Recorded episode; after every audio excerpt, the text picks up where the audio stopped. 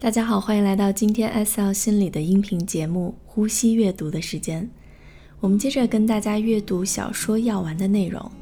那么跟上一期一样，丹露也会在结束的时候分享一些自己的反馈，也期待您的分享。好了，接下来我们进入呼吸阅读的时间。现在，如果您的环境允许啊，请可以跟着我做几次深呼吸。如果不方便深呼吸的话，可以跟着节奏呼吸即可。吸气，呼气，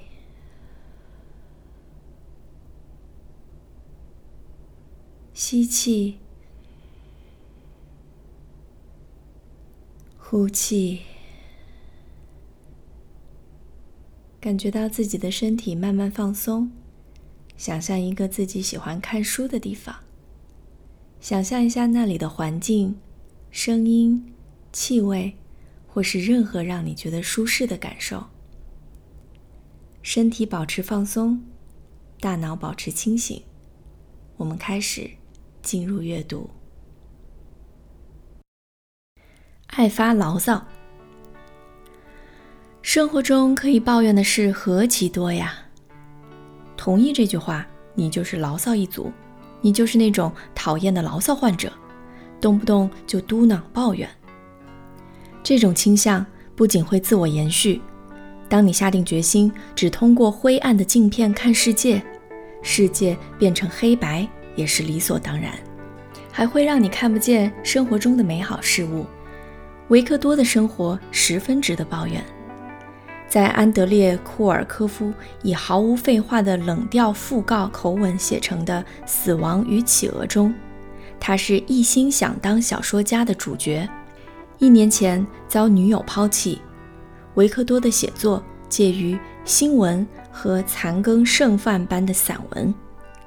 这会儿，他回到家中，发现家里被断电了，而他唯一的朋友就是他养的企鹅米莎。米莎也是一只忧郁的企鹅，尽管如此，维克多却不抱怨，他以沉默态度接受自己的人生，仿佛一切再无好转的可能。但情况就是好转了。首都新闻的总编辑开出每月三百元的薪资，请维克多预先撰写一些在世名人的讣告。维克多的第一个反应是警觉。因为这听起来是艰难的大工程，但着手进行后，却发觉自己很喜欢这份工作。尽管如此，他很快就发现这份工作的缺点，积累了一百则讣告，至今未能享受复印的喜悦，因为所有当事人都顽固的生龙活虎的活着。后来，当总编底下的联络人米莎。没错，和宠物企鹅同名，因此被称为人类米莎。米莎来找维克多，维克多终于被发牢骚的冲动给征服了。你看看我，一直写啊写的，却没人看得到我写的东西。他忍不住开口抱怨了。此后，讣告主角竟然一个接一个的离世了。请别向旁人抱怨。否则，你可能会得到错误的帮助，而且必定影响到对方的心情。但也切记别自己在心里嘟囔。维克多周围的人接二连三过世之后，他的生活在各方面都大有进展，但此时他的认命态度已离他远去。他甚至开始抱怨生活中的好事。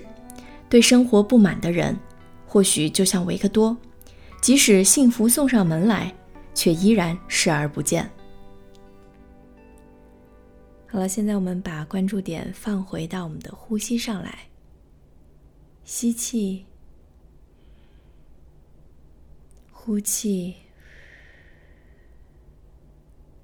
吸气，呼气，吸气。呼气。那今天这一篇呢，是在说抱怨哈。那这个话题还挺有趣的。最近呢，我也是看了一些比较火的 UP 主的视频，讲到怎么样可以成为不让人讨厌的抱怨王啊，很有趣的视角。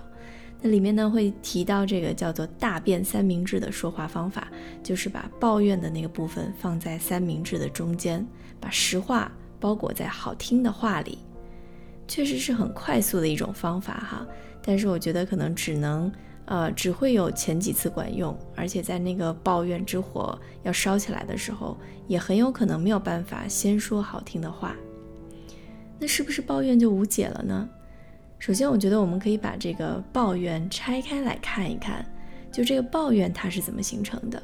那抱怨这个行为呢，是因为有内在的情绪来驱动的啊，比如说你可能是生气呀、懊恼啊、厌烦等等不同的情绪在里面。那不论这个情绪是什么，总是有一个原因。那每当我们有情绪产生的时候，就说明有什么事情是需要引起注意的了。有可能是对环境不满意啊，有可能是对别人不满意。我们要注意一下，就是这里的不满意都指向别人。那这个是抱怨形成的过程。